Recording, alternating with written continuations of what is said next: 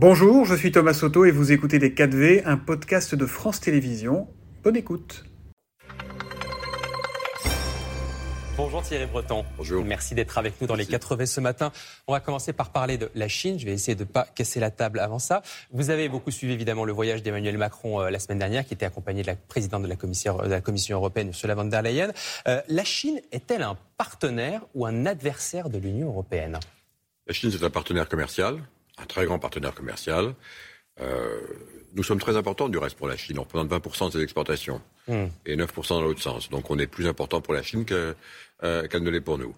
Mais, c'est également ce qu'on appelle un rival systémique. C'était du reste le qualificatif euh, du président de l'ancienne commission, euh, Jean-Claude Juncker, qui désormais est notre relation, caractérise notre relation avec la Chine. C'est-à-dire qu'effectivement, nous ne sommes naïfs en rien. c'est un partenaire commercial mais nous devons, euh, comme on dit, euh, dérisquer euh, les relations que nous avons avec la Chine. Du reste, ceci figure à, la suite de ce voyage important, parce que c'est un voyage important, un voyage d'État. évidemment, le président de la République il est allé invité par Xi Jinping. C'est la France qui était invitée. C'était très important également que la Commission soit également représentée par la présidente de la Commission, parce que derrière, c'est l'Europe dont il s'agit. Mmh.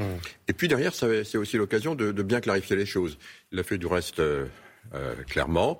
Ça a été repris par certains de vos confrères, dont les échos du reste euh, euh, ce matin, qui expliquent très précisément la politique du président de la République et de l'Europe. Et je crois que c'est important de clarifier les choses. Mais je vous pose effectivement cette question parce qu'on a entendu effectivement beaucoup de diplomates chinois qui disaient pendant ce voyage, notamment que la Commission européenne bah, elle était trop, selon eux, soumise aux intérêts américains. Ils se méfiaient de cette Commission européenne. Donc, est-ce que c'est un partenaire sur lequel vraiment la Chine, on peut, on peut avoir confiance?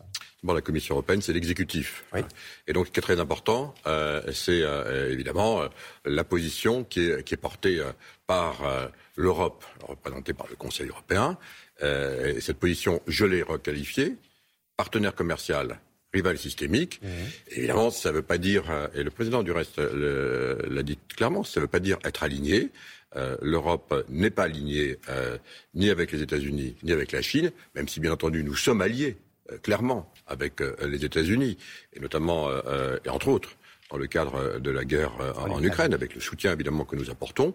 mais voilà, on a, on a cette voie qui est un peu singulière et, qui est très importante de préserver parce que c'est évidemment l'Europe dont il s'agit. Nous devons être conscients de nos forces et nous en avons pour pouvoir peser dans le monde tel qu'il vient. Ça va être un monde qui va être compliqué. Peut-être même certains disent à certains égards euh, violents, il est très important que l'Europe soit confiante et soit bien responsable de ses, forces. Euh, on augmente avec l'autonomie stratégique, avec la défense, avec notre autonomie en matière industrielle. On va continuer dans cette, dans cette dynamique. Et c'est ça ce qu'on est allé aussi euh, expliquer au niveau, au niveau, de la Commission euh, euh, à nos amis chinois. Mais justement, Thierry Breton, quand on voit aujourd'hui la tension effectivement qu'il y a autour de Taïwan, quelle position il faut avoir alors que vous avez effectivement les États-Unis qui font monter la pression, qui sont là avec des bateaux Emmanuel Macron, il disait très clairement il y a deux jours qu'il ne voulait pas prendre parti, ça ne ferait qu'accentuer les tensions, dit-il. Donc on fait quoi? Quelle doit être la position de l'Europe dans, ce conflit On reste neutre? Pour l'instant, les choses ont, été très clairement dites. Hein. Euh, euh, il y a effectivement, on le sait, la volonté très clairement marquée euh, par Xi Jinping, il l'a redit du reste à l'occasion du 20e congrès, de réunifier, c'est comme ça qu'il le dit, la Chine, puisqu'il il considère que Taïwan fait, partie, de la Chine. En ce qui concerne l'Europe, là aussi les choses sont très claires. Euh, l'Europe est pour, euh, pour le maintien du statu quo, et ça a été clairement euh, annoncé. Il faut donc être très vigilant à ce que, à ce que ceci se passe dans ce, dans ce contexte. Alors, vous avez annoncé que l'Europe entendait se doter d'un bouclier anti-cyberattaque. On en parle effectivement parce qu'avec la guerre en Ukraine, ces attaques sur le, numérique ont, redoublé. Euh, un projet à plus d'un milliard d'euros, est-ce que c'est devenu indispensable dans le monde d'aujourd'hui? Ah, C'est absolument indispensable. On le voit tous les jours. Vous en parlez de reste souvent sur vos antennes. Les cyberattaques euh, euh, sont, font hélas partie de notre vie quotidienne dans l'espace informationnel, qui est un espace dans lequel désormais, on passe beaucoup de temps, on le sait, et, nos enfants encore plus du reste. et donc, il faut protéger cet espace. On appelle ça un espace contesté, comme les océans ou comme l'espace tout court. Il faut le protéger. L'information en est. il faut le protéger. Du reste, les attaques ont augmenté de 140% depuis, depuis la guerre en, Ukraine. Donc, on n'est dupe de rien là aussi. On, se doute bien d'où elles viennent, en particulier. Et donc, il faut à la fois se protéger, c'est l'objet de cette, euh, ce, bouclier euh, cyber, ce dôme de sécurité donc dans le cyberespace, euh, qui va permettre de détecter toute intrusion, toute action malveillante. Donc c'est d'abord de la surveillance? D'abord de la surveillance, quasiment dès que celles-ci ont lieu. Vous savez, dans le monde de, du cyberespace, bien souvent, euh, euh, les malwares, ces fameux logiciels qui vont détruire précisément euh, tout ou partie d'un secteur économique en particulier, une fois qu'ils sont implantés, on les détecte pas et ils font leur œuvre, si je puis dire, des mois après. Donc là, on va les détecter quasiment quelques heures après qu'ils aient été éventuellement donc implémentés quelque part, et donc ensuite pouvoir euh, corriger avec aussi une cyber-réserve, c'est-à-dire des spécialistes. Vous savez, les spécialistes dans ce domaine sont rares. Donc on va créer une cyber-réserve au niveau européen. des spécialistes européens. Au niveau européen, donc, qui seront mobilisables, un peu comme tout ce qui concerne, mm. je dirais, la protection civile. On peut, à ce moment-là, mobiliser des ressources en tant que de besoin.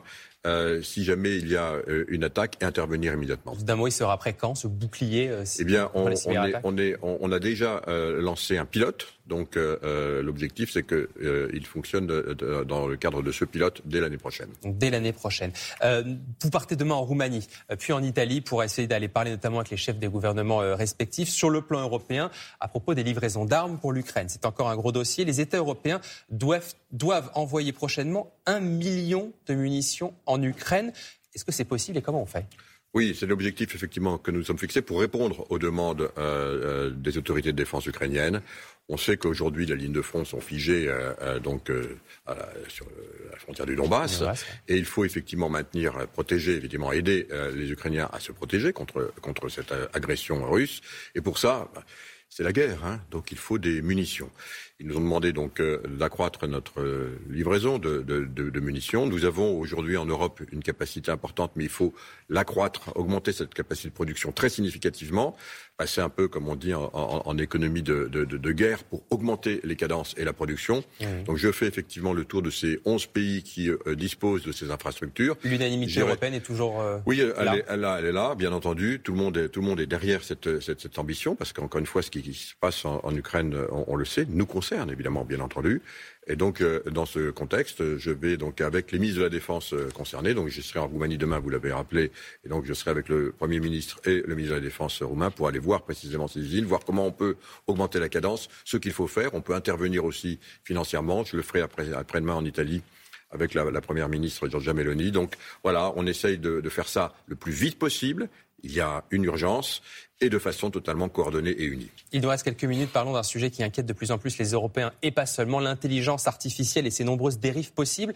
Euh, ces derniers jours, on a beaucoup vu d'images euh, détournées, imaginées par ce logiciel Midjourney, qui ont été massivement participées, euh, partagées sur Internet, qui ont semé la confusion effectivement. Est-ce qu'il faut que ces images générées par l'intelligence artificielle soient obligatoirement signalées et indiquées comme telles? C'est en tout cas un, projet, une volonté européenne. Oui, on, a, on, on est en train de finaliser ce qu'on appelle dans notre jargon un, alors AI Act. Alors pour les téléspectateurs, ça veut dire AI donc intelligence, artificielle, donc acte, c'est un acte législatif. Mhm. Donc il a et, qui, précisément qui organise, euh, qui structure, qui régule l'intelligence artificielle. Alors il ne faut pas évidemment tout réguler. Il faut évidemment, il y a des tas de choses très positives dans l'intelligence artificielle. On le voit quand on dans, dans la, conduite assistée. Euh, on le voit évidemment en médecine, euh, par exemple pour lire de façon beaucoup plus précise des radios avec l'expérience précisément qui peut être acquise. Peut-être aussi aider à, à, piloter certains certains robots dans le cadre intervention très précise. Et donc, qu'est-ce que vous allez réguler? Mais il faut être très précis sur la façon dont ça se fait.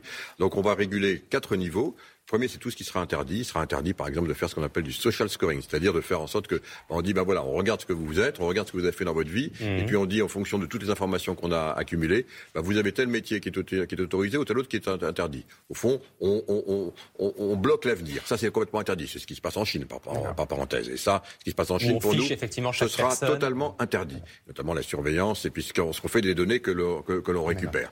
Ah, euh, quand on fait des interventions euh, très euh, très risquées ou potentiellement risquées, donc je faisais allusion tout à l'heure à, à la médecine, eh bien là aussi, ce sera très contrôlé. Il faut voir comment on a entraîné ces algorithmes, avec quelles données. Et puis pour euh, les logiciels tels que ceux que, auxquels Midjourney Oui, ou. ChatGPT notamment, là donc on crée des images artificielles ou des textes donc qui ont été des textes générés donc Mhm. par intelligence artificielle il faudra impérativement indiquer que ces textes ou ces images sont issus de l'intelligence artificielle pour éviter précisément ce qu'on appelle dans votre jargon les fake news. Exactement. Ce Et sera donc- prêt quand? Et ce- ça, ce donc là, le- donc les, européen les Européens, les 27 ont voté pour. Maintenant, ça y est, les 27 euh, étaient- États. Maintenant, c'est au Parlement. Donc, euh, dès que ça sera voté par le Parlement, eh bien, le texte viendra euh, en, en vigueur. Donc on peut effectivement. Vous pensez qu'on peut réguler encore Ah ben c'est l'intelligence clair, ça fait trois ans, ça fait trois ans qu'on travaille dessus, donc on a vraiment, vraiment énormément euh, consulté, travaillé. d'avance par rapport à d'autres pays. Oui, les États-Unis sont très loin, sont très loin, et il nous semble que c'est très important, encore une fois, d'avoir cette organisation, cette grille euh, qui, euh, à la fois permet les développements, et il y en aura qui seront des, des développements qui vont générer beaucoup de progrès, mais qui contrôlent précisément pour qu'on préserve ce à quoi nous sommes attachés en Europe, euh, et notamment l'état de droit. Merci beaucoup Thierry Breton, commissaire européen chargé du marché intérieur. Merci d'avoir été l'invité des 4V. Merci. C'était Les 4V, un podcast de France Télévisions. S'il vous a plu, n'hésitez surtout pas à vous abonner. Vous pouvez également retrouver tous les replays en vidéo sur France.tv.